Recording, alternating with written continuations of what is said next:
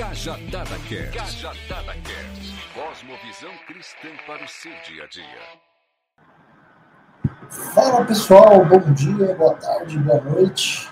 Vamos começando aqui mais um Cajadada Podcast com conversos. E hoje o Rafa vai falar o nome. Eu não vou tentar falar o nome do Ale, o Alex, Alexander Rafa que vai falar, eu vou adicionar um de cada vez, e o Rafa vai chamar ele aqui.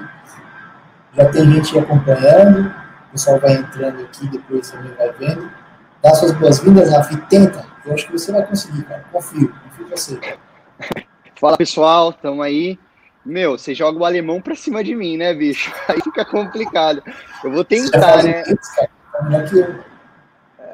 Alexandre Storrifler, é isso? Estou Alexandre, já errou Alexander, é Alexander Storrifler.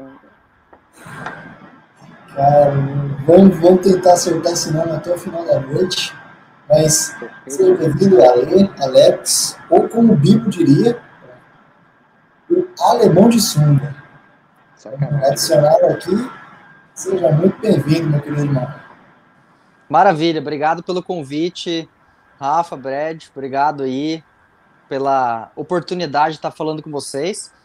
É, tem vídeo no meu canal como se pronuncia. Isso quer dizer, a galera não tá fazendo aula, não tá, não tá, não tá pegando firme aí, ó, no alemão é Stahlhöfer, facinho, moleza.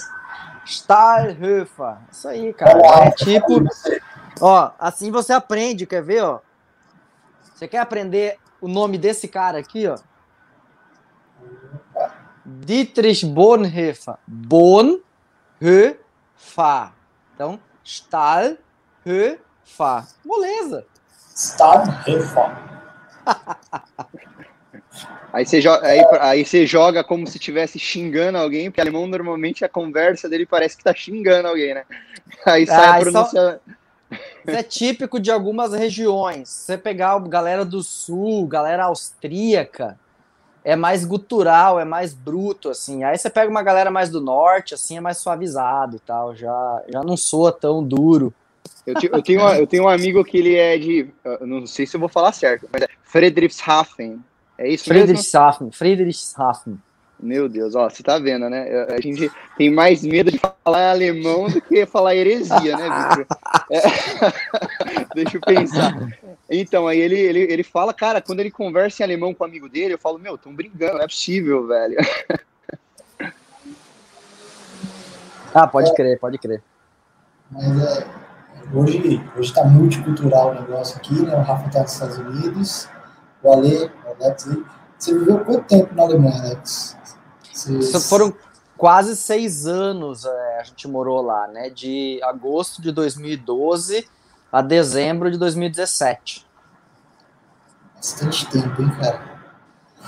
Mas por seu sobrenome, sua família é de origem alemã? Sim, é. Eu tenho, claro, tenho uma história aí familiar, né, com a Alemanha, mas minha, meus antepassados é, imigraram para o Brasil em 1825. É, então, é assim, tipo, é muito muito tempo no Brasil já para dizer que a gente manteve assim uma ligação com a Alemanha. A ligação tá mais em alguns resquícios na cultura, tipo, meu pai ainda, meus avós falavam um, um dialeto é, alemão da região central da Alemanha, o pessoal que no Brasil conhece por Hunsrück, é, é, mas ele é meio misturado com português e tal, e rola umas zoações, assim. Então. É, mas eu não aprendi isso, não. Eu só aprendi alemão na Alemanha mesmo. Cara, que massa. E eu já vi algumas vezes que você falou sobre história, sobre o chamado, sobre estudar fora e tudo mais, mas para a gente deixar aqui até registrado, Cara, como, como que rolou assim? Você já, já tinha esse desejo de estudar e apareceu uma oportunidade, uma bolsa? Então, quando eu estava para me formar em teologia, aí é, o, o, diretor da faculdade onde eu estudava, ele me procurou e disse, olha, continua estudando, não abandona, principalmente línguas originais, segue firme nas línguas originais, não esquece elas, é, porque você tem, tem potencial para seguir aí, fazer uma pós, continuar estudando. Aí, bom, é, segui a recomendação dele e continuei é, mantendo firme minhas línguas originais. Aí, é, um, meio ano depois, eu estava formado, de formado, estava tava atuando numa igreja, é, teve um encontro, e ele estava lá, esse diretor, de novo, e ele falou para mim, ó, é, acho que o negócio vai ficar bem concreto. Pensa num tema, pensa num assunto que te interessa e começa a ler, começa a juntar coisa e tal, esboçar algum projeto. Aí, aí rolou mais um tempo, assim, ficou naquilo, a gente ficou também de orar para ver se era algo que a gente é, é, queria também. A gente já estava casado, né? Eu já estava casado e a gente tinha plano de de filhos e tudo mais, estava na igreja, então também assim, tipo, a gente mal chegou na igreja, já vem assim um, ó, por que você não sai da igreja e vai estudar, né? Aí fica aquela coisa, pô, mas não era para estar tá aqui na igreja, aí agora eu vou sair para estudar. É, então teve assim, um tempo de discernimento, foi aí um, um ano e meio, dois anos pensando no assunto, conversando, e, e aí decidimos que, que a gente topava. A gente topava o desafio, não, vamos, vamos nos candidatar para uma bolsa. Né? Então ele disse, ó, tem possibilidade de uma bolsa, você tem que escrever um projeto e ver se se rola o projeto, se, se passa. E aí escrevi um projeto, contei com a ajuda de alguns professores meus para ver se o projeto estava bom, afinar os detalhes, ver se estava tudo legal. Mandei o projeto e, tipo, um ano sem resposta. Nada, zero. Ninguém respondia lá na comissão para onde eu mandei da bolsa. Tipo, nem que sim, nem que não, nem que talvez, nem que não talvez. E aí a gente tava aquela na oração, assim, tipo, tá, Deus, e agora? Tipo, parecia que todas as portas abriam e de repente nada, né? E, e aí um dia desse a gente teve um encontro de novo lá na faculdade onde estudei com um cara que era essa bolsa era, um, era uma parceria bilateral Alemanha-Brasil. A gente encontrou o cara da bolsa do lado alemão. E aí ele disse assim: não, teu projeto passou, cara, já tá aprovado e tal. Como é? Não te avisaram ainda. Daí eu assim, tipo, como assim? Não me avisaram. aí tá, não, tá aqui, ó. Daí ele mandou um e-mail, tipo, com a carta que eles mandaram pro Brasil, aprovando e tal, dizendo, ó, fevereiro de 2012 você pode chegar na Alemanha que estamos te esperando. E, tipo, isso já era outubro de 2011 e eu não sabia de nada. Aí, aí a gente correu atrás, aí os caras, ah, desculpa, não, é porque o cara ficou doente aqui e tal, que estava responsável por isso e, e ficou na pilha de trabalho dele, ele não despachou e tal. E aí foi, aí eu falei, ó, bom, eu só consigo em agosto, né? A Ana tava para nascer em dezembro é, daquele ano, não rolava agora, fevereiro, né? Então marcamos para agosto e partiu a Alemanha. Nós três, eu, a Lu e a Ana com oito meses. Cara, uma recém-nascida, né, cara? E eu, Exatamente. Assim, quando, eu, quando eu vim para cá, para os Estados Unidos, aqui para New Jersey, eu também vim para o seminário, vim para estudar. E, cara, eu sozinho já foi um baita um desafio, né? Porque é, questão de adaptação e você saber lidar, porque você mesmo não falava alemão fluente quando chegou lá, certo? Não, não, só inglês. Agora, quando a sua família chegou lá, porque é uma preocupação a mais, porque você se preocupa contigo e se preocupa ainda mais com a esposa, com a criança. Verdade. Como foi essa fase de adaptação para conciliar os conflitos da cultura, de adaptação da cultura, junto com a matéria que você está pegando, com as coisas novas que estavam vindo, para você tentar conseguir ordenar isso e, e assimilar, sabe? Quando que você conseguiu? Então, a gente chegou lá, a primeira reação é: nossa, que maravilhoso esse mundo. Lua tipo, eu quero comer tudo, eu quero ver tudo, eu quero experimentar tudo, é tudo muito show de bola, assim, né? Tudo muito maravilha. Aí, aí você começa a cair um pouco na realidade, assim, das coisas, né? É, então, tipo, a gente tava numa cidade pequena, tipo uns 3 mil habitantes, uma cidade muito legal, muito bonitinha, é, é, muito gostosa de viver, mas no começo a gente pensou assim, cara, o que, que tem numa cidade de 3 mil habitantes? Tem nada. A gente pensou Brasil, assim. Tipo, ah, não tem nada aqui, eu tô, tô no mato, cara, e o que, que eu vou fazer aqui? e tal, como é que eu vou aprender alemão, como é que vai ser? Então, aí assim, eu tipo conseguia falar umas frases, entender algumas coisinhas e tipo pro resto, assim, tipo ir no, no, no departamento de estrangeiros, documentação, papelado, universidade, tudo em inglês. Então ia tocando em inglês, reunião com o orientador, inglês, tudo ia. Aí é, me matriculei umas três semanas lá e falaram: o teu curso de alemão vai começar. E é lá em, em Nuremberg. Tipo, é 45 minutos de trem para ir, 45 para voltar todo dia. Sai cedaço, volta de, de início da tarde. E, tipo, é, não tem onde deixar a, a, a, Ana. Então, tipo, tem que meio que achar um jeito de a Lu fazer um curso e tal. Nós vamos ver um jeito. Então, de setembro até dezembro, a Lu ficou em casa. E eu fui todo dia para Nuremberg estudar alemão. O problema era que, com isso, é, a gente não tinha.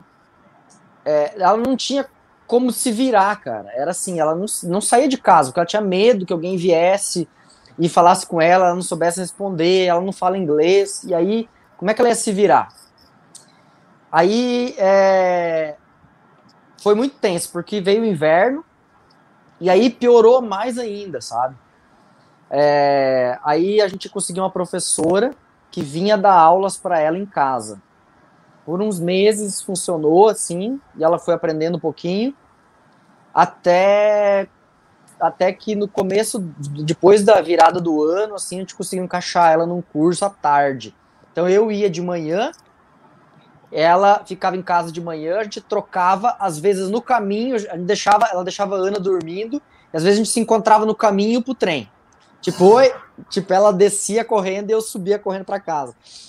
É, ou às vezes na porta de casa, assim, dava aquele cruzado rápido assim, e ela ia para lá e, e, eu e ela eu voltava para casa ficar com a Ana, ela voltava, ela ia para a cidade para estudar. Então a adaptação foi bem difícil é bem complicado assim no começo. Muitas vezes no começo a gente sentiu assim, tipo, puxa, pesado isso aqui, tá duro, tá difícil, será que é isso mesmo? Mas ao mesmo tempo a gente sentiu o cuidado de Deus naquele tempo. Era tenso porque a gente ia na igreja, não entendia nada. Nada, nada, nada, nada. Tá cantando igual o Mr. Bean, né? No episódio que é. ele vai na missa. Aí a gente encontrou um e outro brasileiro que deu uma ajuda nesse começo que a gente começou a, a, caminhar, teve uma família que, tipo, nos adotou, assim, carregou a gente nesse tempo, e eu diria assim, o primeiro ano é muito tenso, mas não dá para desistir antes do primeiro ano. É só depois do primeiro ano que a coisa começa a ficar interessante. Então tem que, tem que perseverar mesmo. É, porque com um ano você faz parte da rotina, né? Você começa a entrar na rotina do pessoal Aí a, a, agora a pergunta, eu tô tentando pegar, porque foi umas, algumas coisas que realmente mexeram muito comigo e que eu pude perceber muita diferença. Quando você entrou na rotina, você percebeu uma diferença entre a igreja Alemanha e a igreja Brasil? Essa diferença foi assim total. muito discrepante para você? Nossa, total, total. Assim era eu, eu, eu, eu estava numa igreja, estou hoje numa igreja que tem teologia luterana, mas por ser pietista, ela tem uma, uma vivência de espiritualidade pouco mais solta, um pouco mais livre, não é tão litúrgica, né? É, tá, ainda para um carismático vocês vão achar gelada a minha igreja, mas tudo bem. É, mas assim, já é, já é um pouco mais livre do que é numa, numa luterana que tem uma característica mais litúrgica, né? Então eu cheguei lá na Alemanha e é extremamente litúrgico o negócio, é muito é, é, é, muito regradinho, é muito negócio assim, tipo um script assim muito fechado. Então, é, é, com, com partes de liturgia cantada, então tipo chega lá e é, é, o pastor começa o culto tipo cantando. Gott sei mit euch, tipo, tipo Deus seja contigo, tipo se ele falasse Deus, Deus seja contigo, irmão. Aí você ia dizer amém, pastor. Mas não, ele diz, Gott sei mit euch. Daí você, o que, que eu faço agora? É, qual é a minha reação, né? A minha reação é a reação de quem tá do meu lado. É assim que funciona. É, é, é assim que funciona. Aí eu tentei estudar o livro, sabe? O, o inário da igreja, que vem com o livro de liturgia junto, para ver se eu ia, mas, tipo, demorou muito tempo para pegar. Demorou muito tempo. Aí, às vezes, a gente ia numa igreja mais livre, às vezes numa igreja carismática, para dar uma visitada, para ver uns ares diferentes, né? É... Mas, mas, assim, o começo realmente é tenso. Cara, adaptação sempre são períodos muito complicados, né, Eu acho que tudo na vida, assim, que, que a gente tem que atravessar esse período de adaptação é difícil, né? Se a gente vê qualquer área da vida, vai começar um negócio, as pessoas falam assim, se você não tentar pelo menos seis meses, três meses, um ano, que você falou, você não tentou, porque menos que isso não tem como, né? E é legal essa, essa visão diferente, e aí eu até pergunto, cara, você sempre foi luterano? Quando você foi para lá, obviamente você falou que sentiu essa diferença, mas você sempre, desde que você se converteu, já foi com uma fé é, baseada no, no luteranismo e tudo mais? Uhum. Então, eu sou. Meu, meu pai, avós, bisavós, todo mundo, desde, a, desde que chegaram no Brasil, sempre foram luteranos. Eu descobri que alguns antepassados foram reformados lá atrás, mas eu acho que porque o território onde eles moravam, às vezes o príncipe era luterano, às vezes o príncipe era reformado, então eles tinham que trocar conforme o gosto do príncipe. É, mas a gente sempre, sempre é, fui batizado na igreja luterana, bebezinho. É, cresci ali, fui adolescente na igreja luterana, fiz a classe de ensino confirmatório, que é, é, é, a doutrina, né, ali o ensino da doutrina que a gente tem ali com 11, 11 12 anos, e em 97, então, é, eu estava com 14 anos, então foi meu culto de confirmação, onde a gente vai na frente da igreja e faz a confissão de, é, faz a profissão de fé, né, e ali eu tinha certeza, ali eu tinha ouvido o evangelho mesmo, eu tinha certeza do que eu queria, tinha certeza de que eu queria caminhar com Jesus, de que eu tinha uma, é, uma, uma conversão que tinha acontecido em algum momento ali, não sei precisar quando, mas em algum momento ali dessa caminhada ali de adolescente eu, é, eu senti o chamado de Deus, eu disse o meu sim eu queria dar o sim na frente da igreja.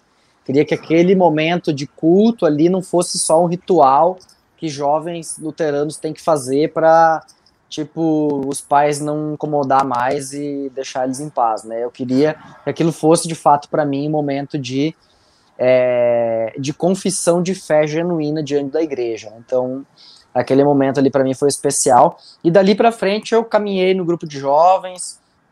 É, é, a gente não tinha assim um discipulado, né? Então eu participava no estudo bíblico com os adultos. Tipo, toda uma vez semana à noite, reunia com o pastor, estudava a Bíblia por anos.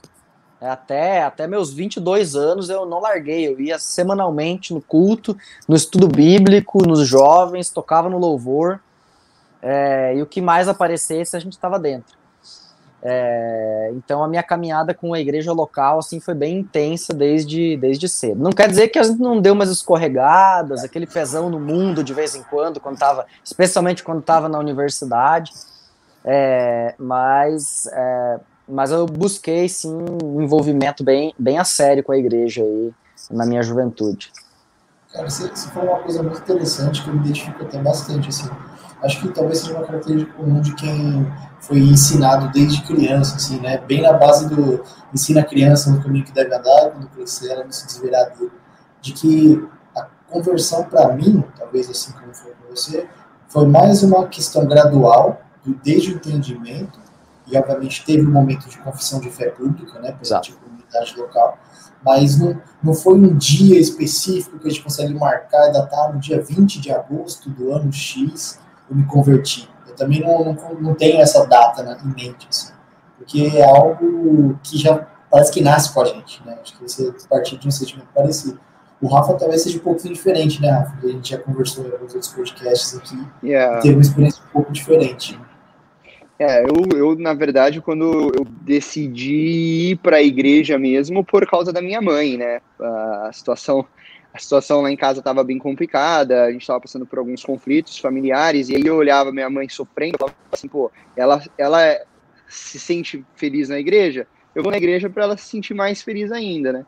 Aí eu ia para deixar ela feliz, só que aí é, é, aquela questão que entra também no ponto que vocês falaram, que é uma coisa que vem se construindo, porque você vai pegando uma coisa, outras bagagens, elas vão se formando, até a hora que você fala, você fala assim, poxa, peraí, isso que ele falou realmente faz muito sentido. Aí passa a ser mais do que algo que alguém falou para você, passa a ser algo que você está vivendo, né? É, são, você para de se questionar em alguns momentos, você fala assim, poxa, é, eu vou parar de questionar e vou tentar experienciar isso que ele está falando. E a gente se envolve uhum. e vai indo, né?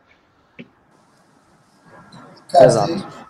Uma, uma, pergunta aqui, agora uma pergunta aí que talvez a gente não saiba a resposta completamente, mas uma coisa que eu partilho muito na minha comunidade, eu falo com os irmãos, que é triste e alarmante, aí vocês podem falar para a gente perspectivas diferentes, a gente notar que tantas pessoas que hoje em dia vão até a igreja e confessam a fé de Jesus Cristo, seja uma coisa tão de momento. Muita gente vai por causa de um problema, é, teve uma frustração, teve tem algum problema grave na família, e na emoção do momento, é claro que a gente sabe que tem aquela emoção envolvida, a pessoa vai até lá, mas não é algo verdadeiro. Assim, né? E a gente vê, infelizmente, dizer, que dá um, dois anos, isso não gera fruto nenhum, a pessoa começa a não ir, e e eu vejo muito isso, não sei se vocês também veem, e eu atribuo muito, e agora a gente pergunta, a, a, a, debilidade nossa quanto igreja, e aí é uma coisa que eu vejo geral, de, de ter uma vivência mais parecida com o que a Bíblia nos ensina do que as experiências religiosas que hoje nós temos. Porque hoje eu vejo muito que a relação de igreja, frequentar o culto, é uma relação de consumo. Quando uma relação de igreja na verdade, ela é pouco experienciada, que é o quê? Eu viver junto com meus irmãos no meu cotidiano, né? O momento de culto é uma parte disso tudo, mas se não tiver o todo, se não tiver os outros dias da semana juntos, se eu não souber dos problemas do outro, se eu não caminhar junto, esse, esse dia da semana acaba se tornando religião e aí não tem efetividade nenhuma no dia a dia. Não sei como é a perspectiva de vocês a respeito e também as opiniões sobre isso. Então, é, eu gosto da reflexão que o Byung-Chul Han faz sobre é, a forma com que a gente lida na nossa sociedade com a participação. É, ele, ele critica, acho que no livro, no livro No Enxame, onde ele faz uma reflexão sobre a, a, a as mídias sociais, internet e tudo mais, que a gente vive uma sociedade espetacularizada, uma sociedade do espetáculo. Então, o que, que é o espetáculo? O espetáculo, ele explica a partir do verbo latino spectare, que é você senta na poltrona e você, à distância, observa o que está acontecendo lá no palco. Você não participa daquilo, você só, só observa o que está acontecendo lá e essa observação, ela toca em você, claro, ela produz emoções. É, pensa, ele, ele tá lá o teatro romano e tal, tem, tem a tragédia, que é para fazer você chorar, para fazer você ficar triste, ficar com raiva, tem a comédia, que é para entreter, para rir, etc. Mas é, não há é, na, na cultura do espetáculo uma participação. Então, para ele, é, o que define é, mais claramente uma participação é a festa. Festa define a participação. Mas o que, que é festa? Festa não é o que a gente faz na nossa sociedade atualmente. Porque o que a gente faz na nossa sociedade também não é festa, é evento. A gente faz evento, a gente não faz festa. Evento é, a gente marca a data, marca a hora, vai lá, curte, pum, acabou, tchau. Festa é uma para, marca um tipo um dia inteiro. Era isso, carnaval. Os caras marcavam o final de semana inteiro, parava tudo. A sociedade inteira vivia para curtir aquele momento, para estar tá ali de corpo e alma, para se entregar naquilo ali, para estar tá ali. Ele fala como um teólogo católico. Ele é filósofo, mas ele também é teólogo católico. Quem às vezes lê os livros dele não sabe disso. Byung-Chul Han é um teólogo católico. Ele tem formação em Freiburg, em teologia católica. É, e, e, e quando, é, quando a gente olha para a igreja hoje, a gente não vê esse parar para curtir aquele momento. Tipo, não, eu vou parar nesse domingo e eu vou entregar a minha vida para viver culto, para viver comunidade.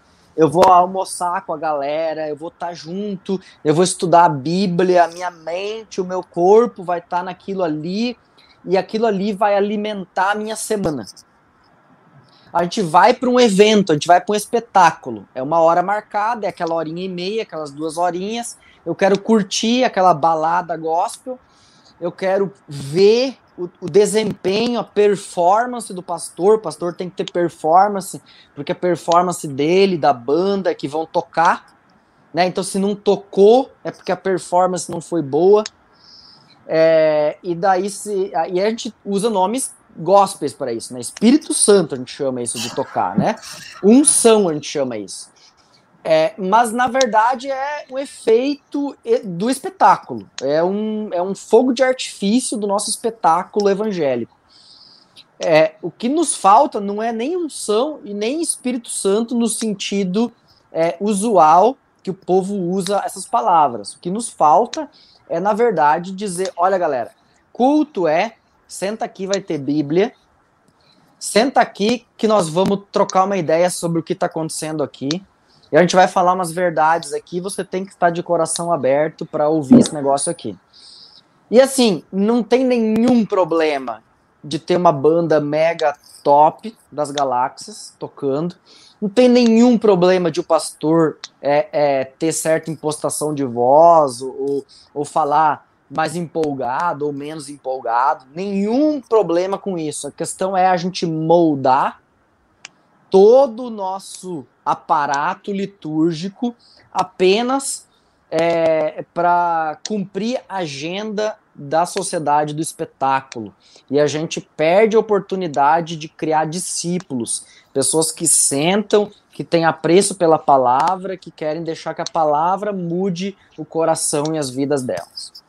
E, aproveitando o ensejo do Ale, nessa questão de eventos, eu acho assim que eu, eu sempre gosto de dizer que para uma sociedade machucada, qualquer curativo é válido. Então eu, eu, às vezes não culpo a pessoa por ter entrado lá para tentar um, se anestesiar de alguma dor. Porque nós temos uma sociedade machucada, pessoas feridas, que precisam de uma palavra de esperança, só que eu acho que erramos quando nós não damos continuidade no, na questão evento para dar um welcome, né? Tipo, para você Sim. uma mensagem evangelística, uhum. tipo assim, pô, legal. Mas além disso, além desse legal, tem algo muito extraordinário para você experimentar e para você conhecer. E aí eu acho que nós erramos. Eu falo nós porque eu também assumo isso. Erramos em às vezes ter o evento com uma forma descontínua de não estar tá no processo, entende? Ah, é algo à parte é um para comemorar uma situação atípica. Só que quando na verdade o evento precisaria ser para chamar para início de um processo, para o desenrolar de uma caminhada, para o início do primeiro convite de uma jornada, entende? E, e é o que a gente sabe, a sociedade é uma sociedade que ela está muito carente e que essa é, essa inconstância da sociedade às vezes está, ela entra na igreja hoje chorou, a pessoa chorou, ela foi tocada, ela Fala, cara, é Deus que eu quero. Aí amanhã a pessoa acabou o evento, o número reduz na, na, na, no serviço, o pastor já sabe que não vai ser aquele mesmo serviço que foi antes, aí ele já muda o, a liturgia do, do, serviço, aí a pessoa que foi num dia, foi no outro, falou assim, poxa, mas é, tá diferente? É, acho que a gente precisa analisar a proposta para o início e a mesma proposta precisa seguir até o fim, saca? Não, não temos que extravasar, fazer aquele mega evento que a gente gasta absurdo. Que nós três somos pastores, nós sabemos o que é um evento. O evento gasta dinheiro, sabe? Uhum. E às vezes a gente trabalha pra caramba pra ter aquele dinheiro, gasta, faz um baita espetáculo e aí às vezes você coloca a hype da galera lá em cima aí a continuidade a pessoa acha assim, ah, é, mas não foi isso, não é isso. Eu acho que, em parte, Brad, respondendo a sua pergunta, eu acho que nós temos um pouco de culpa, sabe? Nós, como igreja atual, militante, eu acho que nós temos um pouco de culpa em, em não realmente fazer uma proposta fiel às, às Sagradas Escrituras do início ao fim, entende? Nós também somos levados por essa hype do evento, porque nós também gostamos de evento, entende? Sim, é uma coisa que eu acho que a gente volta e meia precisa parar, olhar, analisar, ver onde está errado, fazer meia culpa. E, e é uma função pastoral, inclusive, de, de resolver isso, né? E já entrando no, no assunto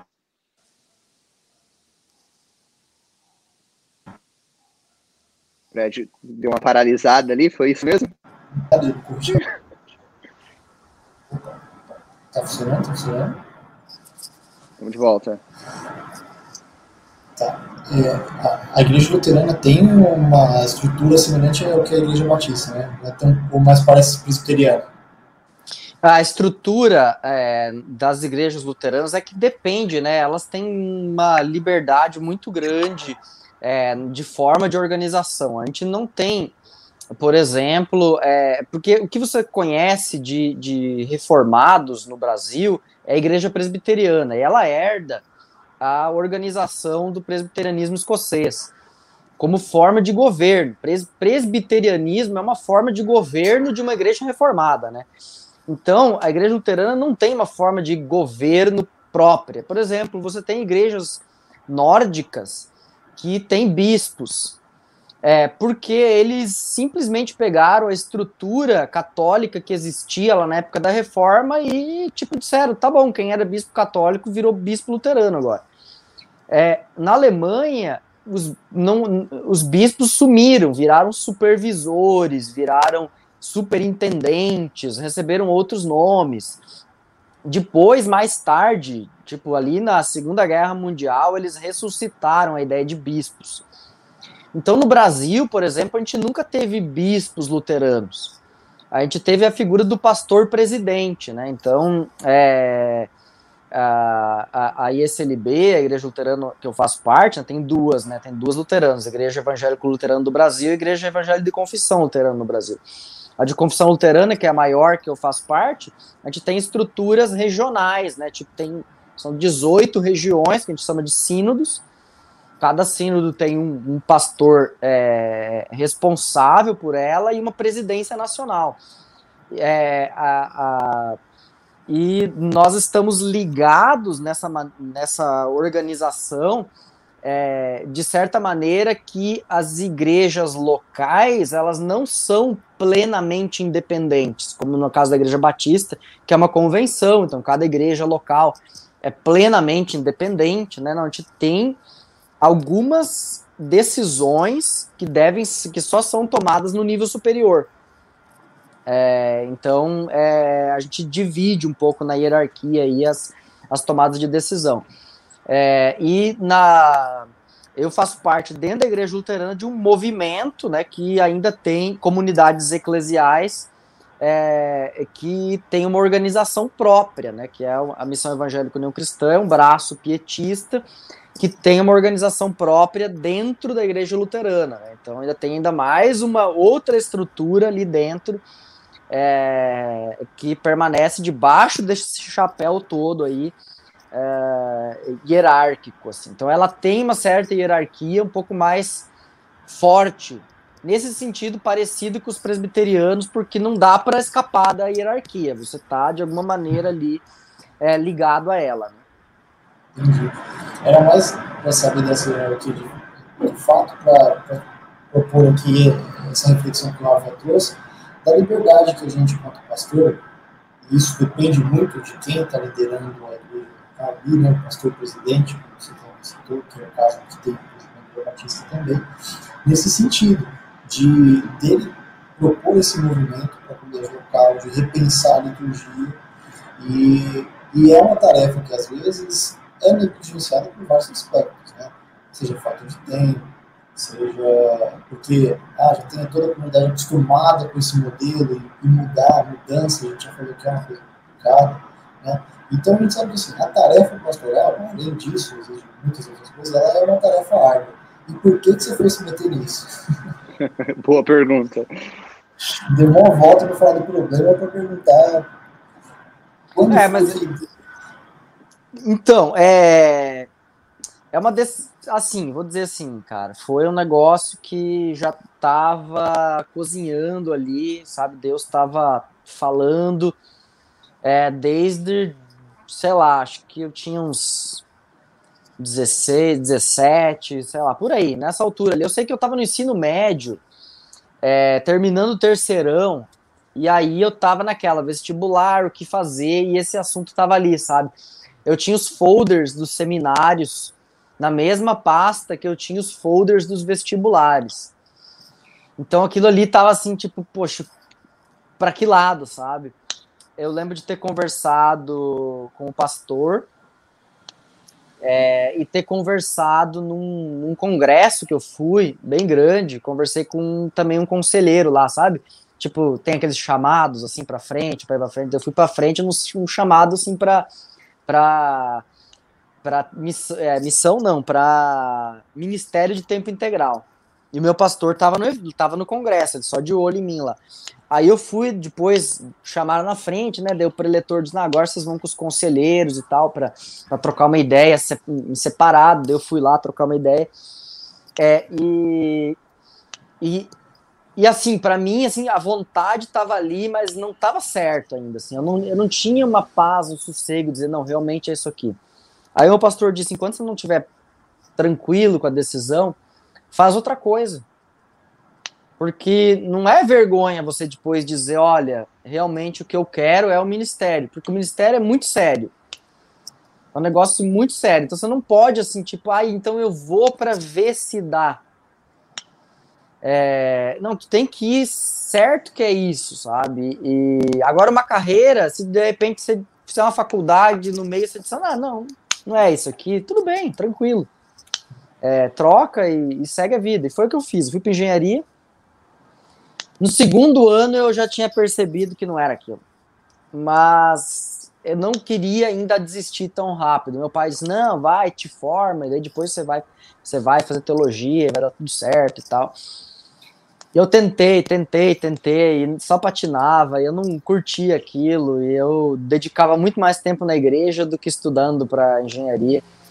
É, e, e aí, às vezes, eu acabei pisando na bola, até às vezes dando uma desviada, assim, sabe? Porque, tipo, parecia que eu nadava, nadava e morria na praia. E quando eu tava no terceiro ano de engenharia, mas no terceiro ano bem meia boca, com um monte de dependência. E assim, desesperado, porque eu via que não tinha, não tinha jeito. É, veio um pastor novo para a igreja para auxiliar, né, um auxiliar, e aí eu falei com ele, a gente conversou, ele me deu um livro de, é, de presente de aniversário, eu li aquele livro e eu falei, é isso, chega, deu. Não quero mais, eu quero, é, é, eu quero esse caminho para mim, sabe? E aí dali eu comecei a focar naquele, é, né, é, para estudar teologia, para isso, eu orei para Deus e disse assim: minha maior barreira é o meu pai. Se o meu pai não disser que sim, não tem como eu ir. E assim, eu orei, cara, é como se fosse um raio, assim, sabe? Tipo, poucos dias ou semanas depois, meu pai me chama e diz: Ó, é, você ainda tá pensando em estudar teologia? Eu falei: tô, quero. Então, chama o pastor aí para jantar aqui em casa e a gente precisa conversar sobre esse assunto. Aí ele veio lá em casa, a gente trocou uma ideia e tal, ele esclareceu as coisas, como é que funcionava, como é que era e tal. E aí o pai disse: Bom, você tá afim? Tô. E a engenharia? Falei: Vamos trancar. Deu. Aí tranquei e, e fui trabalhar com meu pai meio ano, porque, tipo, o próximo vestibular era só no final do ano. Eu tinha meio ano pela frente ainda. Fui trabalhar com meu pai. E enquanto eu trabalhava com meu pai, eu fui ler, sabe? Eu li muito naquele meio ano. Li muito mesmo, me preparando para estudar teologia. E final de semana estava na igreja, estava levando mensagem para os jovens, estava participando nas coisas. E, e foi foi assim que eu fui para teologia, depois lá fiz os meus estágios, meus é, tempos de voluntariado enquanto eu estudei, é, quatro anos no seminário, me preparando e, e depois fomos para fomos enviados para nossa primeira igreja, onde eu trabalhei junto com outro ex-colega, não era colega meu de turma, ele era mais velho, a gente se conheceu na faculdade, mas ele já estava uns anos na minha frente, então ele foi meu meu mentor de, dos, dos dois primeiros anos. Aí fui ordenado, trabalhamos é, total três anos e meio, e aí veio o doutorado.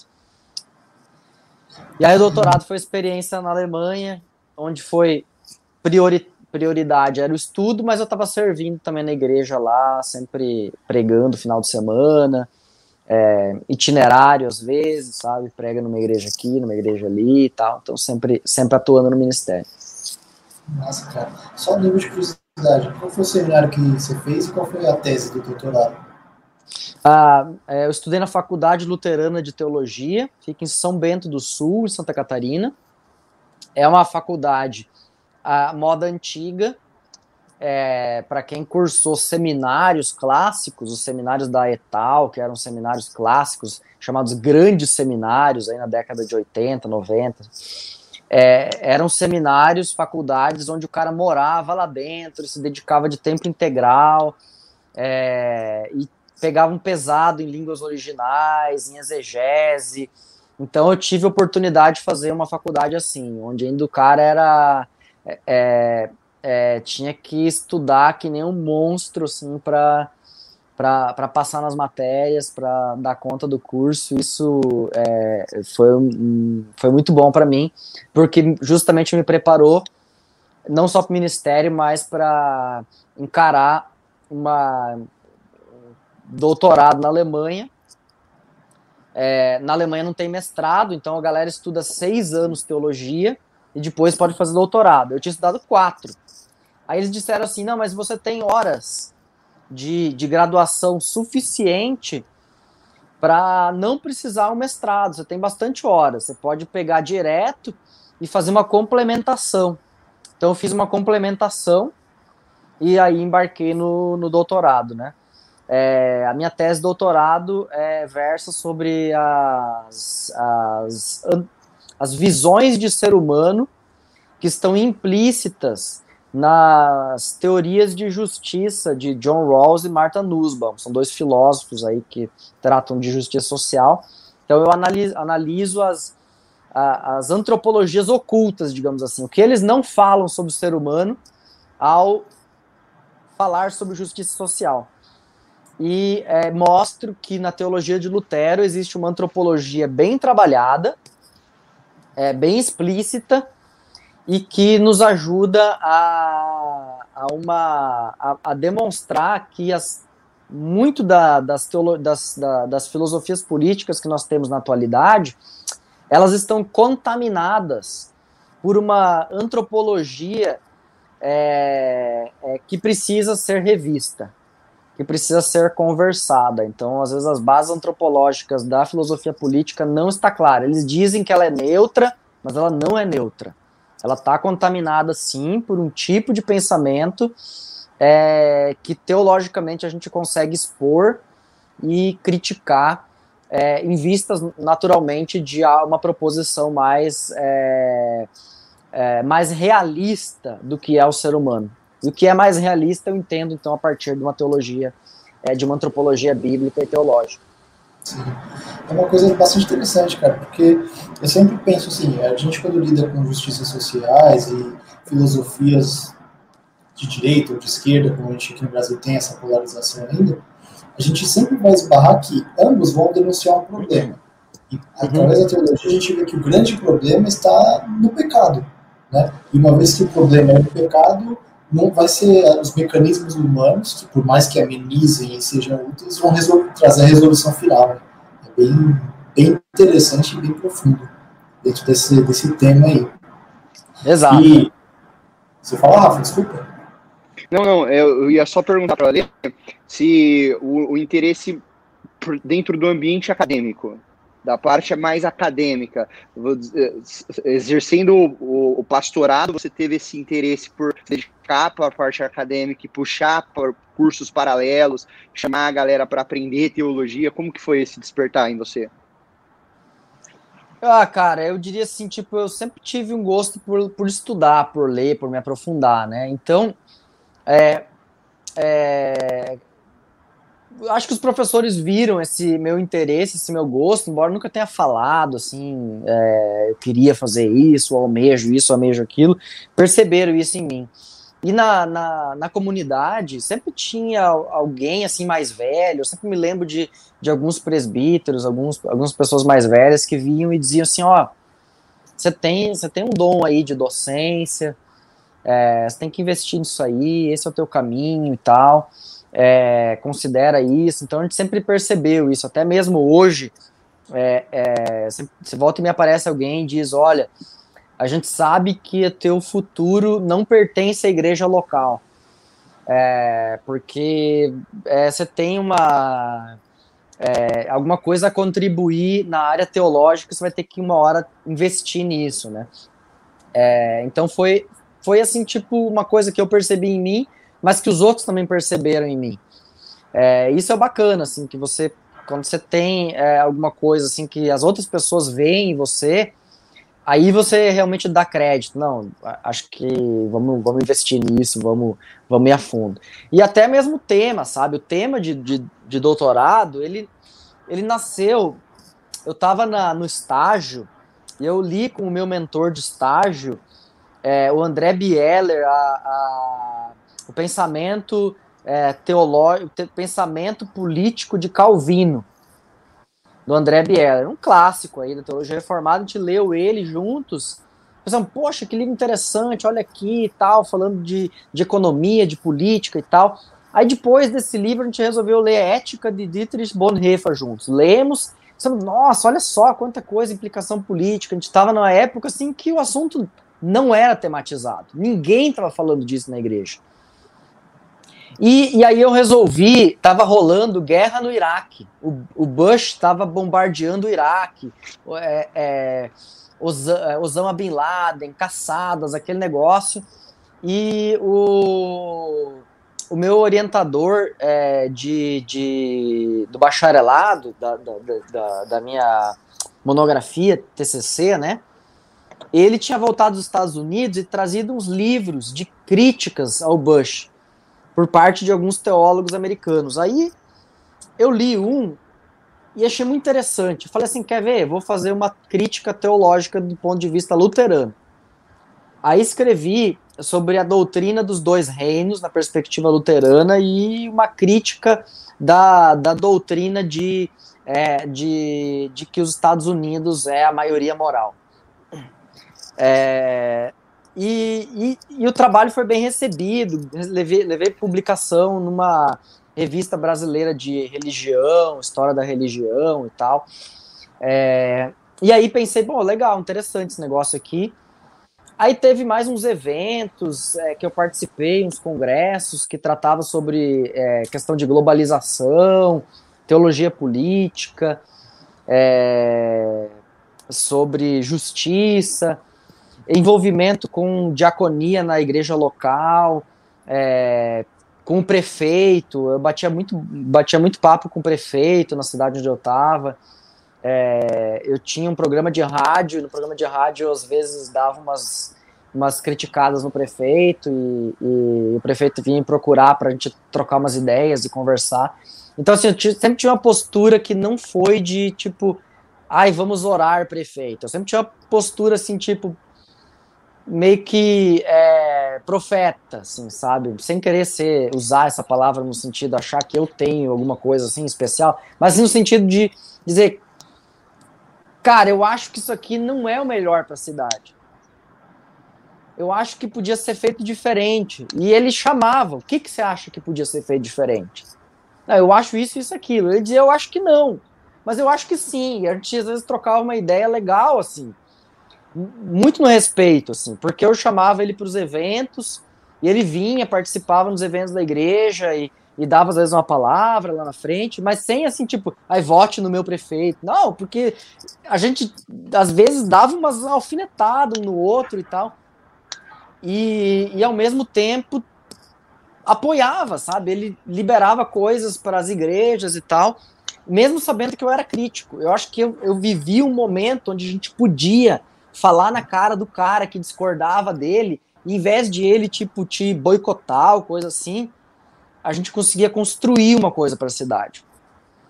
É, então eu, eu, eu, vi assim que dava para fazer política sendo crítico de ideologia, é, mas buscando o bem da cidade. A gente entendia que todo mundo estava buscando o bem da cidade, mesmo sendo crítico.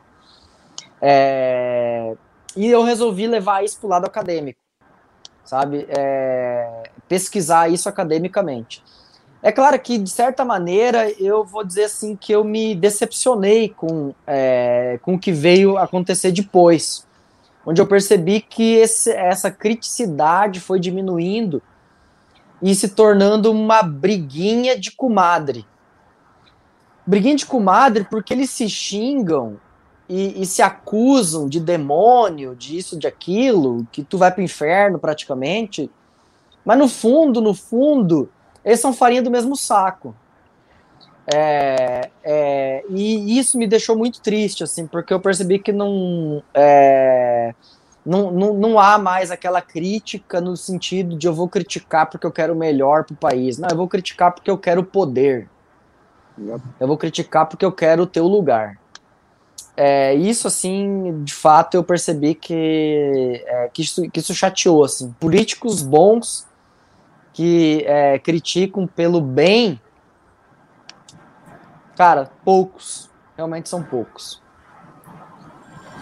Complicado, né, cara? A gente vive nesse momento muito polarizado, né? Inclusive, se é uma pessoa que se manifesta publicamente diversas vezes aí no Twitter, às vezes deve receber uma ou outra atravessada do povo aí, que o pessoal às vezes Normal. tem tipo estimação, que é, acontece, infelizmente. Mas aí eu vejo, e aí eu pergunto também, que é muito do final do final dos tempos, assim, sabe? Essa questão do, do esvaziamento moral do ser humano, sabe? Cada vez mais é, é, o que me, é o que me interessa. Ganhar uma briguinha, ter razão, é sempre em prol do meu umbigo, já diria Zé Bruno escrevendo para a banda Resgate. Muita gente vivendo pro umbigo aí e dá o que dá, né? Se a gente não vive pro próximo, a gente vive em favor da gente, acaba virando essa pataquada que a gente vê aqui. Exato, mano. Assim, eu, eu evito ter uma visão otimista dessas realidades, porque o otimismo é, ele, ele, ele falha porque o ser humano é, ele não consegue ser esse cara bonzinho. É, então, é, essa ideia de que, ah, sabe, é, o Emílio do, do, é, do Rousseau, de que você pode educar o cara para que ele seja um bonzinho, bom vivan, o cara que vai ser é, legal, bacana, é, ou o, o, bom cidadão kantiano que vai chegar num nível de abstração moral, que ele vai entender a lei moral que está dentro dele. Não vai, velho, não vai. Então, mas ao mesmo tempo eu não consigo ser aquele pessimista do pré-milenismo histórico, não, que vai acabar, cara, ali na próxima esquina do mundo e tal. Meu Deus do céu, só Jesus na causa, não dá para confiar em nada, em ninguém. Não, eu, eu adotei uma postura de realismo crítico, é, que é assim: os convertidos, eles conseguem fazer alguma diferença no mundo. Por, eles continuam pecadores, eles vão pisar na bola mas eles conseguem fazer alguma diferença no mundo. Existem pessoas virtuosas que conseguem fazer alguma diferença no mundo. Mas também existe muita pessoa má que vai pisar na bola. E muita gente não convertida que também vai pisar na bola. Então, ao mesmo tempo, também não quero fazer dividir o mundo entre bons e maus. Mas que a gente precisa ter esse realismo de perceber que o ser humano ora se movimenta para um polo mais virtuoso, ora para um ponto para um, um polo mais malévolo, vamos dizer assim. E isso é é, do ponto de vista da, da antropologia luterana, o que a gente chama de simultaneamente justo e pecador. E essa estrutura, embora ela valha para o crente, ela de alguma maneira também se mostra no ser humano não convertido. Esse polo de, às vezes, busca uma virtude, mas também pisa na bola, sabe? Essa estrutura tá ali dentro é, do ser humano. Quando ele se converte, eu diria assim, é, é, o Espírito Santo potencializa ele para as boas obras, para amar o próximo, para atos de justiça, e a partir de baixo a gente pode construir algo positivo. A partir de baixo, sem fazer grandes planos, porque Lutero já dizia que é, cristão é ave rara, cristão é passarinho em extinção. É, é, por quê? Porque cristão genuíno que realmente procura isso é, é raridade na sociedade. É, então não existe a sociedade cristã, não existe é, a maioria moral, não existe a massa dos crentes que vai transformar o mundo. Eu não creio nisso. Tá? Eu não creio nessa, nesse progresso da cultura. É, eu, eu entendo que isso é um mito liberal é, que às vezes algumas correntes conservadoras acreditam nele, embora rejeitem o liberalismo, mas acreditam nesse mito liberal, nesse mito pós-milenarista, de um progresso infinito, etc. Eu não creio nele, é, nesse restauracionismo e tal. Eu acho que a gente precisa ser um pouco realista é, e crítico de nós mesmos, senão a gente vai, a gente vai se dar mal ali na frente é uma leitura até parecida com quando a gente lê Eclesiastes ou Provérbios, né? É, é eu, é, eu sou muito marcado por Eclesiastes e o estudo de Eclesiastes que eu fiz lá no meu primeiro ano de ministério. É, a leitura de Eclesiastes é, é, isso que você falou, assim, ah, eu vi, era tudo uma desgraça, mas eu vou seguir em frente, vou fazer as coisas boas. Depois de tanto beber. Isso, exato, exato, eu vou, vou curtir a vida e tal, mas é ruim. Yeah. É, mas é uma visão bastante interessante, assim, eu acho que a gente precisa ter muito disso como um todo. E as aves raras aí, como a gente falou, precisam ser despertadas, né? Que esse tipo de papo, assim, possa produzir esse tipo de coisa. E já tocando num próximo assunto aqui, falando dessas aves raras que contribuem para a sociedade, não só os cristãos, mas para o mundo, que é o que você estava falando também sobre esse chamamento para fora da, das paredes eclesiásticas ali, né, servindo não só a comunidade local, mas o corpo de Cristo de uma maneira universal. Cara, da onde surgiu a tua participação no Bibo e como, como começou esse caminhar com podcast? Porque o podcast, para mim, aí vocês podem até comentar aí, era só o Nerdcast, lá no começo. Era a única coisa que tinha. Aí depois, muito tempo, eu, eu conheci o Bibo. Eu vejo B9 também e o Bíblia. Aí, uma coisa ou outra, hoje que estou vendo assim, muita gente fazendo, muita gente falando, tem outros menores que não eram conhecidos, mas já existiam, né? Inclusive o Bibo era ovelhas elétricas antes, acho que era uma coisa assim, já tinha antes. Né? E como foi que surgiu esse? Onde você conheceu o Bibo e tudo mais? Então, é, a, gente, a, a gente estudou na mesma faculdade, então, é, morávamos no mesmo alojamento, de, mas, o alojamento masculino da faculdade. Então, era o meu quarto era da frente do Bibo. Então, a gente cruzava ali, estava junto no encontro de oração, na, uma vez por semana à noite. Então, conheci lá. Lá na faculdade ele era o Bleia, né? Porque era assembleiano. Então, no meio dos luteranos, ele era o Bleia. É, e, e, ele já tinha, naquela época, um, é, um programa de rádio em Joinville, numa rádio evangélica, lá uma rádio da Assembleia de Deus. É, era o Fórmula 316, o programa de rádio dele lá. Antes acho que se chamava Metanoia, eu acho. É, se chamava o programa de rádio. Então, é, mas eu não tinha nada a ver com o programa de rádio dele, participação nenhuma, envolvimento nenhum com mídia, nada, nada, nada. Assim, eu curtia, assim, internet, sempre fui nerd de computador e tal. Fiz o site da minha igreja lá em Foz. O Bibo era colunista do site da minha igreja lá em Foz, escrevia sobre filmes. é, É, e, e tá, daí a gente se formou. Ele fez um blog que era o Ócio Teológico, e eu tinha um blog que era o Colegia Pietatis, Pietismo Luterano. E assim, tipo, ele escrevia, tipo, espiritualidade, eu escrevia teologia luterana.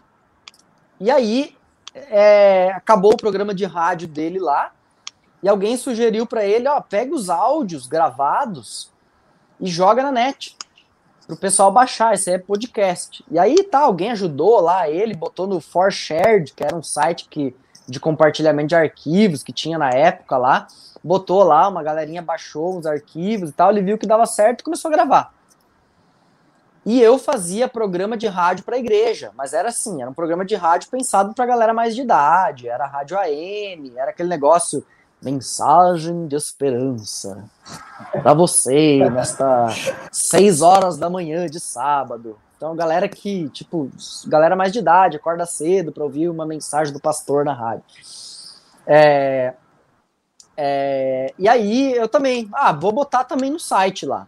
Botei também no site às vezes, aí eles queriam gravar sobre Lutero, e, e, o Bibo lembrou: ah, pô, conheço o Alex e tal, sei que ele tá gravando ali uns programas de rádio, deixa eu ouvir aqui. Daí ele entrou em contato comigo e falou: ó, quero te convidar para gravar aí um programa aí comigo sobre Lutero, mas não dá para ser do jeito que você grava lá o programa de rádio, aquilo lá é muito morto, bicho, tem que ser um negócio mais animado. É, aí, não, não, vou me esforçar. Daí comecei a ouvir, ouvi uns programas que ele gravou lá, ouvi uns BTcasts que estavam gravados. É, e aí gravamos aquele ali sobre Lutero e a teologia dele.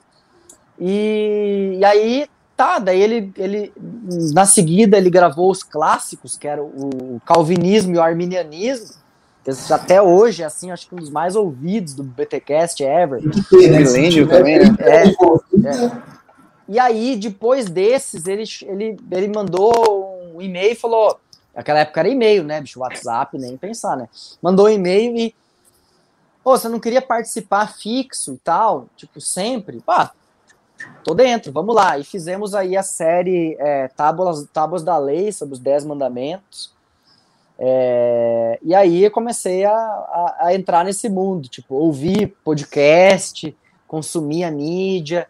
É, aí tinha, porque nessa época realmente era, era Nerdcast, conhecia, irmãos.com. Aí surgiu uma galera ali que é, gravava podcast cristão. Aí surgiu uns dois ou três ali naquela época. O Cacau tinha um podcast ali com, com uns amigos dele, é, também por essa época aí, a gente conheceu ele. É, tinha Crentaços.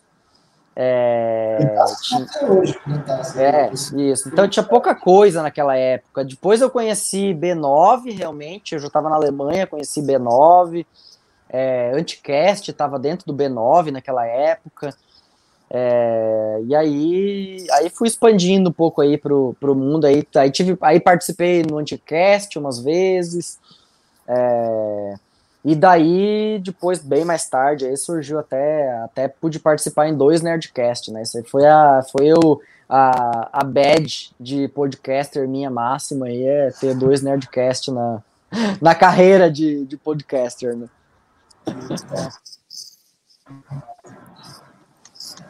Você tá quietão, Rafael. Pode falar, Rafa. Tá com vergonha? Rafael tá enferrujado. Não, nada. Eu tô, tô. Porque eu tô. Eu lembro de quando eu comecei a ouvir também, né? E eu comecei a absorver a mídia, porque podcast era aquilo mesmo, era uma coisa muito limitada. Era hoje que a mídia tá, tá gigante, principalmente no Brasil, né? Agora que tá crescendo pra caramba. Então eu, eu, eu, eu tava lembrando das primeiras vezes que eu ouvia, Sabe? E eu, eu tô feliz, na verdade, porque o Ale tá aqui com a gente, e eu, eu lembro que eu vi o Ale a, a, no começo, quando ele gravou lá com o Bibo, o Bibo soltou, no, eu ouvi ele lá, nem imaginava, né? E a gente aqui batendo um papo hoje, conversa. Olha, e a história do alemão de sunga, cara? Que... Cara, esse foi... Então, essa, essa é a história seguinte. É... É, uma vez a gente foi numa, numa piscina é, com a Ana, com a minha filha e tal, fomos lá com os amigos. E eu tava, brin tava só de sunga, velho. Tava, mas assim, tipo, na Alemanha, normal, a galera vai de sunga e tal, de boas. Aí eu tava de sungão lá na piscina, lá com a minha filha, brincando. E a minha esposa bateu uma foto. Tipo, e daí mandamos pra família, assim. Mas, tipo, mandar pra família naquela época era postar no Facebook, né? Então, tipo, postei no Facebook. Cara, quando postei no Facebook, os dois primeiros comentários não foi da família, foi do Bibo e do Mac, né? Pai, tal, zoaram e tal, zoaram um monte e tal, virou piada e, e tudo mais, e aí virou o alemão de sunga ali, ele começou a zoar com aquilo ali, e de repente morreu, sabe? E aí o Facebook também morreu, e eu, tipo, é, tá lá guardado no Facebook, mas não, não, não, vão achar. Infelizmente, a galera não vai achar essa, essa, essa imagem mais. Mas, essa relíquia. Mas, como diz o, como diz o Mac, não dá para desver, né? O que foi visto não dá para desver. É, e aí ficou a piada e o Bibo não perdoa, né? E sempre de novo lembra do assunto. Cara, como que era a vivência assim? De, eu tenho uma visão do Bibo, do Bibo eu não conheço, nunca conversei, mas parece ser um cara muito engraçado.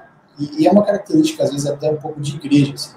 Eu sou batista desde criança, mas eu tenho muitos primos da Assembleia de Deus, inclusive Rafael aí fez boa parte do, da caminhada de fé na Assembleia de Deus.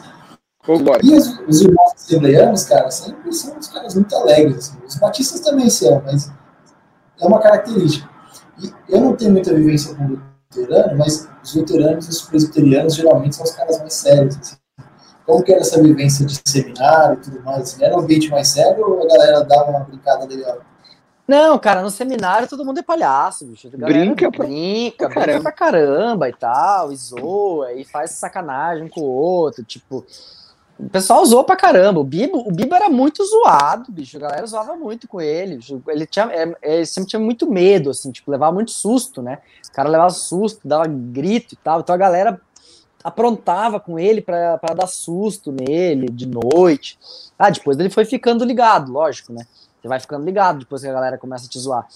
Mas assim, é, é, é mas ele sempre foi bem de, de, de, de, zoar, de fazer piada, de ser engraçadão e tal. Então, isso. Então, assim, mas tinha uns caras que eram bem mais zoeiros que o Bibo. Tinha uns caras que eram muito zoeiro mesmo. É, só que assim, cara, quando você vê hoje o cara pastor luterano lá na frente, conduzindo a liturgia, você não, não diz que o cara é zoeiro, assim. Né? É, você nem imagina. É engraçado, cara, porque o ambiente de seminário é muito engraçado. Você tem alguns assuntos que pode ser uma hora da manhã, todo mundo querendo dormir, você joga na mesa lá, menos oito, todo mundo acorda, é nego descendo escada, nego saindo do banho. tem uns assuntos que é, a galera... É muito engraçado, cara. Ah, que legal.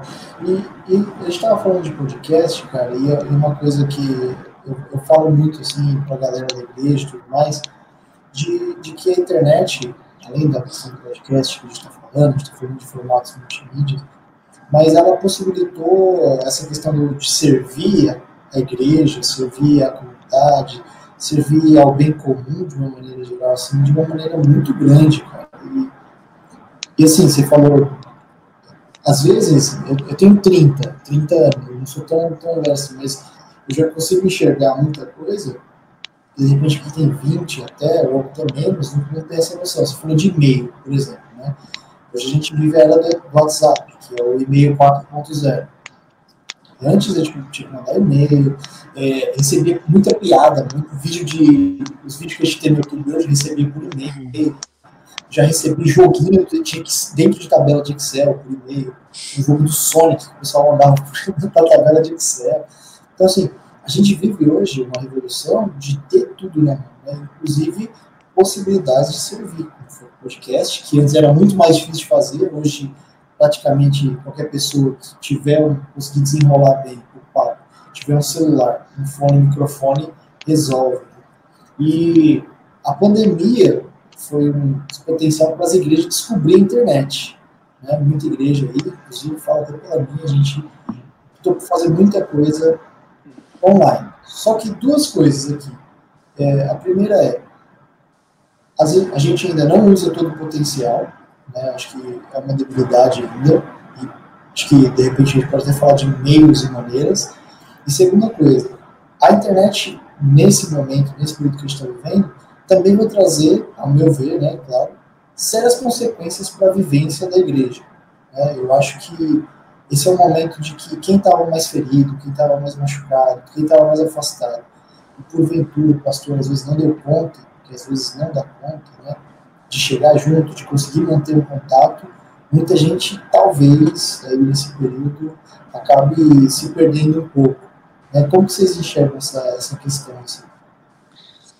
Então, eu acho assim que vai depender muito, é, eu acho que um pouco do contexto onde a gente está. É, eu percebi aqui, por ser uma cidade mais tradicional, é, com valores mais é, conservadores, é, no sentido assim de é, do que as pessoas gostam de fazer, de como as pessoas levam a sua vida, como elas conduzem. Eu percebi que a internet, de certa maneira, eles, eles sei lá, assim, eles perceberam que ela, é, ela tem mais limites do que possibilidades. É, muita gente, assim, tipo, não curte é, culto na internet. Muita gente simplesmente, tipo, disse, ó, enquanto não tiver culto presencial, eu não vou assistir mais esse negócio aí, não. Não tenho saco para ficar assistindo esse treco aí, não. Então, é, é, eu no começo achava que era meio desculpa, mas depois eu percebi que não, que de fato muita gente não curte essa mediatização da vida comunitária. É, por outro lado, eu percebo que quanto mais a gente está lidando com um público de geração, é, aí os, os, o pessoal fala de zoomers, né? Só para brincar aí com, com o Zoom, né? É, com a galera da, da internet, é, que a galera acha que tipo a igreja agora cabe na telinha, sabe? A igreja cabe no celular, a igreja cabe no smartphone, cabe no tablet. E, e corre o risco de perder a dimensão do olho no olho, a dimensão no abraço. Eu ainda estava é, é estudando é, o Keller, ele tem uma série de estudos, é, chama O Evangelho na Vida, é publicado pela Vida Nova, é, a tradução, e onde ele fala, no, num dos capítulos sobre a comunidade local, é, ele fala sobre a prática do afeto, né? Ele diz lá, saúdem uns aos outros com ósculo santo, Paulo terminando a carta de Romanos, lá no capítulo 16, né? Ou seja, é, onde é que está o afeto?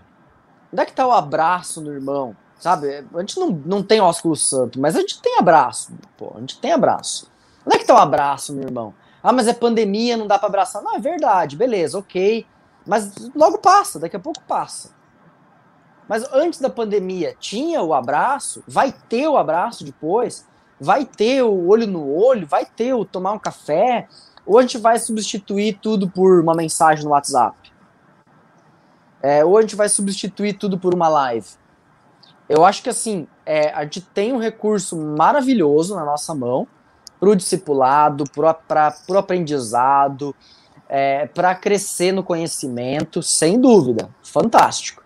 Tem curso online para o que você quiser. Então, o acesso à informação está mais do que democratizado. Não faz quem não quer.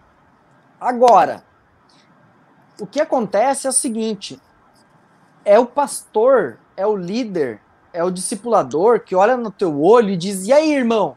Você leu Gênesis 3 que a gente combinou semana passada? E aí você vai dizer, é, não li. Pô, mano, tem que ler, senão agora nós vamos ter que debater o assunto aqui, você não lê o texto, né? Tipo, aí você tem vergonha dele, ou você cai fora do discipulado, ou você lê o texto. É... E isso não rola na internet. Na internet, tipo, você tá lá, abre a sala, a galera. Ah, quem leu o texto? Daí a galera, tipo, fecha a câmera, abre a aba e diz tudo certo, manda bala.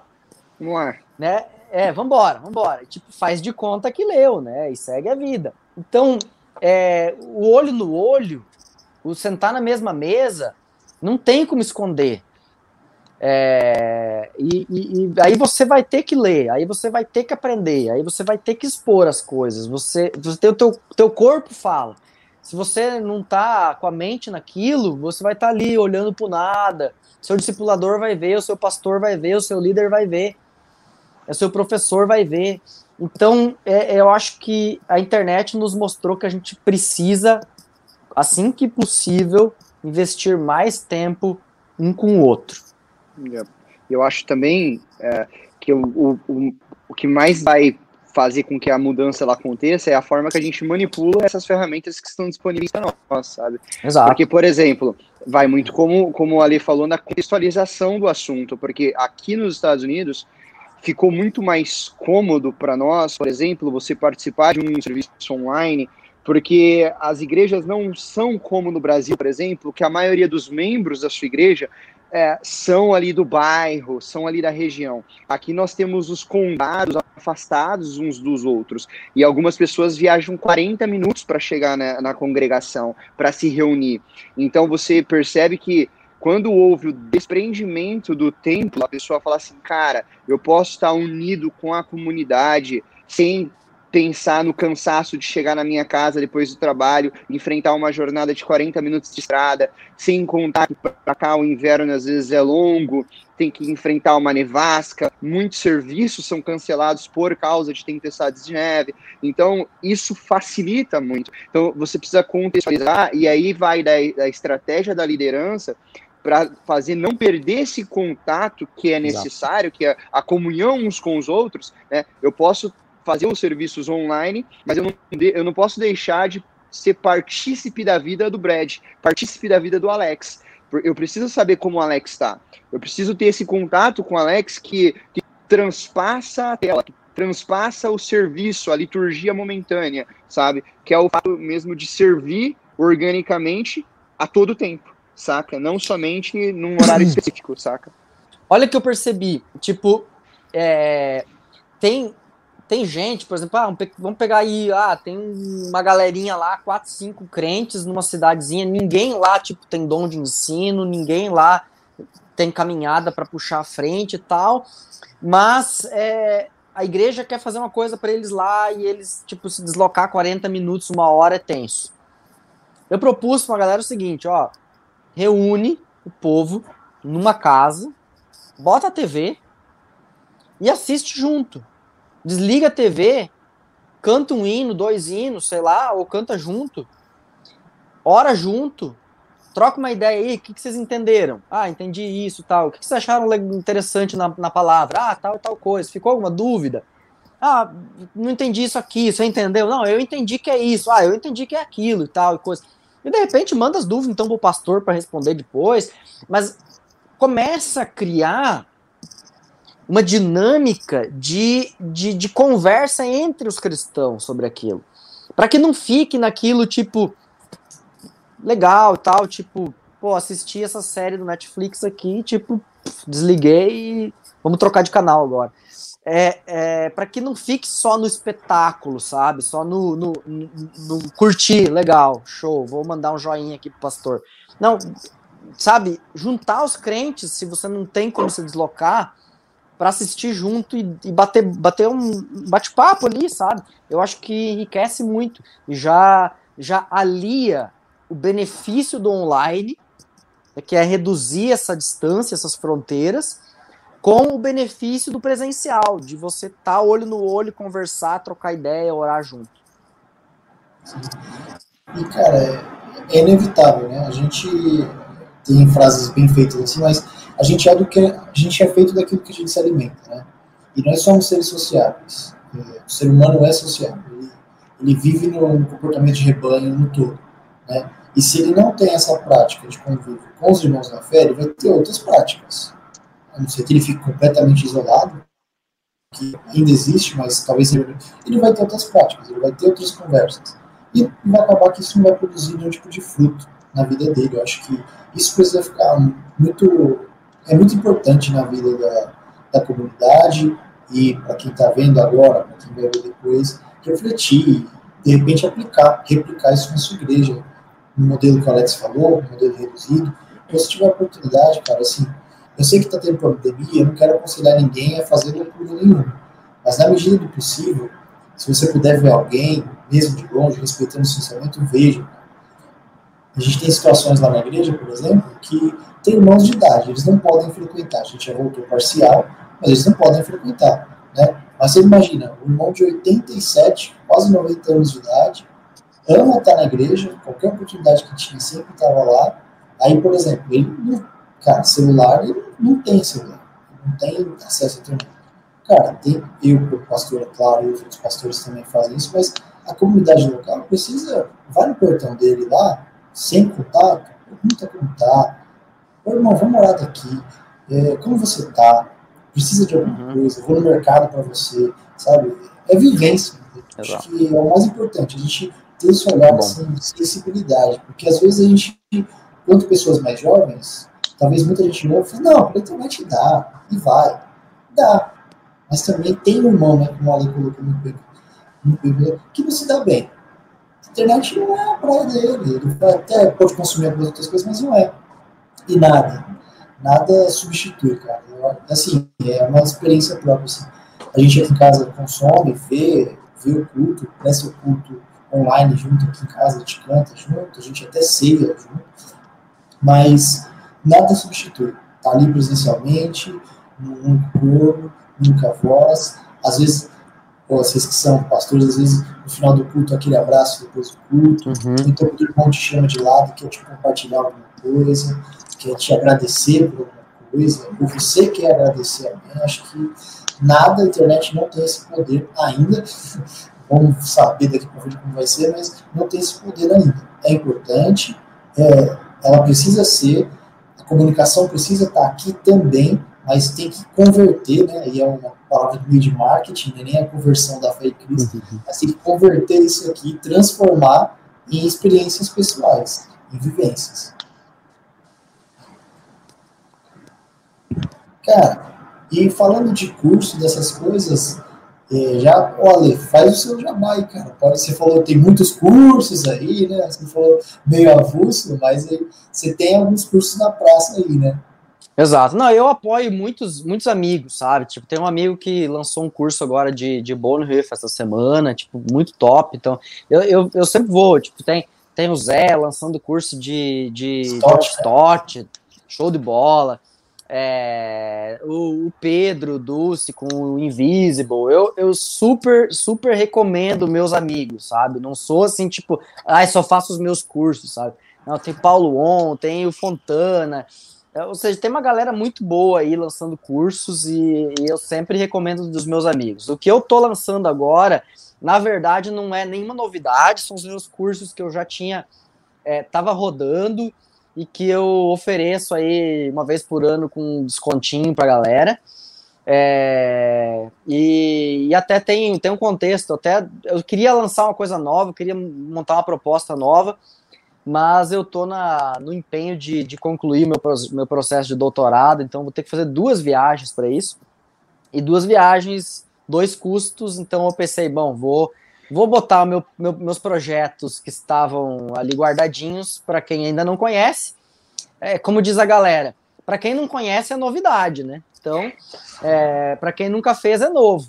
Então, é, botei aí História da Igreja Antiga, o Teologia Sistemática e o Teologia Bíblica de volta no, no caminho. Fiz um pacotão. Compro o meu livro, A Igreja Cristã, minha esboço de eclesiologia aí, para quem quer estudar eclesiologia, tem seminário que usa para curso básico de eclesiologia, tem galera que compra para estudar para o exame final da faculdade, tem igreja que compra para estudar pra, com a liderança. Então, Igreja Cristã que saiu pela, pela Box 95, é, o livrinho, brochura, mais o, o e-book para você pôr no seu Kindle. É, os três cursos, História da Igreja Antiga tem cinco horas de aula, o, o, o de Teologia Bíblica aí são, acho, se não me engano, 12 horas de aula, e o Sistemática são 22 horas de aula, e eu tô dando para os caras por 176 pila. 176 reais é tipo é só para você não dizer que você não teve chance de estudar alguma coisa em 2021. Então, se você quiser é, é, aproveitar aí, é, aí a gente é, posta vai deixar um link, o link, a gente vai deixar o link aqui na é, descrição aqui. A gente joga aí o linkzão aí pra galera curtir lá. Mas pode ir nos meus perfis que tá lá publicado. Pode ir lá no, no Teologia do Alemão no Instagram ou no Twitter. É, ou no, no YouTube também tem na descrição dos vídeos, pode ir lá que tem o link, aí você aproveita e, e, e, faz um curso meu aí, e assim me ajuda a concluir esse processo aí que eu tô na, tô na luta aí para encerrar. Vamos lá então, galera, nós contamos com vocês, hein? E o, Bre o Brad está falando, o Ale, não tem desculpa mais, porque hoje é, tá tudo muito fácil, e com esse preço, é, você não tem nenhuma desculpa para falar assim, ah, eu não consegui ter acesso a material nenhum, porque está praticamente. A gente sabe o esforço que é produzir conteúdo, disponibilizar conteúdo e tá, tá de graça, velho. Tá de graça. Então tá aqui o link na descrição, vai aí agora, assina lá, eu tenho certeza. Já fui aluno do Ale, tem, é, é um material excepcional e ele não é porque ele está aqui, não, mas é realmente um professor que sabe explicar, sabe do que está falando, tem propriedade no que fala, e eu tenho certeza que você fazendo a aquisição desse produto, desses materiais, você não vai se arrepender.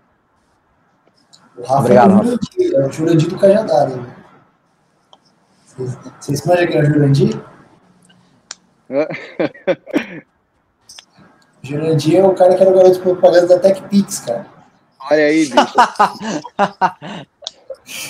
Mas a, a TechPix você não colocava a mão no fogo, não. não. o, do, o do Ale eu coloco a mão no fogo. Eu falo, se você. Eu, pode, pode colocar na live aí. Se você comprar o material do Ale e você falar assim, cara, eu não gostei, eu devolvo o seu dinheiro. Mas seja crente e fala a verdade. Eu devolvo o seu dinheiro. tá vendo? Esse é o Jurandir de verdade. Cara, partindo para o final aqui, mais uma vez já quero deixar meu agradecimento, Ale. E uma pergunta, se não tiver vontade de responder, hoje você vive basicamente de ministério. De ministério e, obviamente, com a vida de curso, venda de material didático de teologia. Vive de teologia. Você é um teólogo, então, teólogo Eu sou pastor de tempo inteiro. aqui. O que é isso? Caiu. na, na, na, hora do pastor tempo integral, foi requisitado, cara. Foi falar, foi requisitado. Foi, a igreja falou assim, ah, é pastor. Você é pastor ah, integral? Peraí, ó. Pastor, vem aqui. Aproveitando que você, que você tá no seu horário pastoral. Não tem direito a descanso, não. Vamos ver se ele aparece de novo aqui. Bom, eu achei que a minha internet ia cair, mas parece que deu alguma coisa na do Ale. Foi, deu uma travada aqui, mas já tá voltando. Tá vendo? A tecnologia, se tivesse presencial, não acontecia isso. Não. Mas se tivesse, presenci... se tivesse presencial, nós não teríamos essa galera vendo a gente também, né, Brad? Tem essa. É, é verdade, essa é uma conversa que acaba ficando no culto. Galera, aproveitando que vocês estão aí, ajuda a divulgar, ajuda a divulgar os vídeos, para que esse conteúdo venha ter mais alcance. Né? É, nós temos lá o Cajadada, vão lá, Cajadada Podcast, vejam lá, se, se inscrevam. Nós estamos em todas as mídias, né, Brad? Com vários, vários tópicos lá, vários assuntos. Se cadastra lá, escuta. Tem uma galera boa falando lá. Tem um pastor lá que o cara é top. Paulo, Paulo Silas de Carvalho. ah, tá bom. Tá, quem me dera. Bom, tem alguns comentários aqui do pessoal, só dar uma boa noite aqui para quem entrou e quem comentou aqui. O Henrique, Camila, os dois da Igreja Batista de Vila São José. Domingo eu tô aí, pessoal. Domingo vou pregar lá na igreja deles. Oferecer de aniversário. Deus abençoe. O Joe, Joe aqui, colega nosso lá, de Itacoaciri, Itacoaquecetuba City. Deus abençoe. Itacoaquecetuba. Rafael, tá com saudade de Itacoaquecetuba. Nunca vi uma cidade Cara tão boa do céu. Cara, eu vou falar pra você, velho. É a saudade das pessoas. das pessoas estão com saudade. Cara. Eu fazer muito. de pose, porque eu não moro com muito assim. Não, mas o pessoal, o pessoal é 10. Galera, segue também a gente nas redes sociais. Vai estar aqui também nas descrições o Brad, o meu Insta, o Insta do Brad, o Insta do Cajadada, do Alê. Nos sigam nas redes sociais, todas as atualizações que estão lá. Nós estamos com uma programação massa para sair agora no podcast, logo mais. Então fica aí ativa, acompanha que vai ter coisa boa aí para nós, hein? Deem, participem também, participem, deem sugestões e vamos estar tá junto. Nada ainda dele, Brad? Não, mandei, estou no WhatsApp aqui, vocês estão vendo de lado aqui, mas eu mandei mensagem nem chegou dele. Será Sabe o que eu acho que aconteceu? Estava no celular. Bateria morreu. Certeza, cara. Eu já estava preocupado. Você falando, eu falei assim: vai acabar a bateria do meu fone, vai acabar a bateria do meu telefone, porque parou de carregar aqui. Cara, caiu, caiu. Tentando aqui. É, não tá nem que.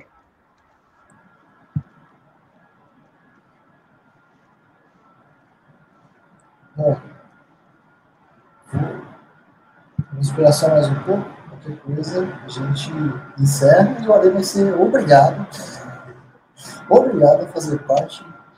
Não, ele vai ter que participar de um, vai participar de um podcast com a gente, né? Já aproveita e enseja, já coloca ele para falar para falar sobre a, a, teologia de Lutero aí no, no, podcast, e aí ele se despede da galera.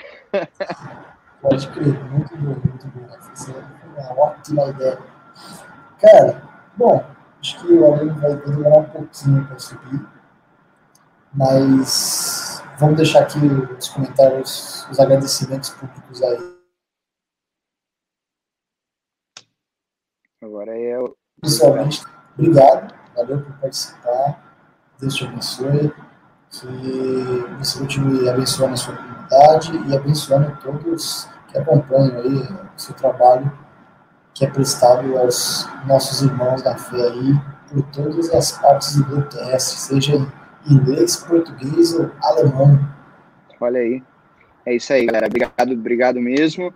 E obrigado por acreditar no ministério do Cajadada, ao que Deus colocou no nosso coração e que nós temos tentado compartilhar com vocês, tentado passar para vocês. Contamos com vocês, saibam que nós estamos aqui também. Então, vamos junto, vamos seguindo, fazendo o que nós somos chamados para fazer, servir, lavar pé, estando à mesa, né, Brad? E nós estamos aí com vocês. Fechou? Obrigado. E quinta-feira, pessoal, 8 horas da noite, a gente tem outra chamada aí, outra gravação com o Bruno, Bruno Araújo. Bruno um parceiraço nosso aí. Quando tem algum vídeo do Cajadada, ele sempre ajuda a gente. Bruno acabou de escrever um livro, O Pobre Mais Rico do Mundo o título do livro. Ele tem um canal que fala sobre finanças, é um irmão da fé também. E eu vou deixar uma pergunta no ar aí. É pecado ou não é pecado ganhar dinheiro, Rafa? Olha aí, vamos deixar essa para responder na quinta-feira e a gente conta com você lá, viu? Beleza, pessoal. A gente vai ficando por aqui. Segue para lá nas redes. Esse episódio vai estar disponível nos agregadores aí, no máximo dois dias úteis, ou o seu dinheiro de volta. Tá? Então, fiquem com Deus. Que Deus abençoe. Qualquer coisa, entre em contato com a gente. A gente espera ter contribuído um pouquinho para a reflexão e para o dia a dia de vocês. Fiquem com Deus e até a próxima.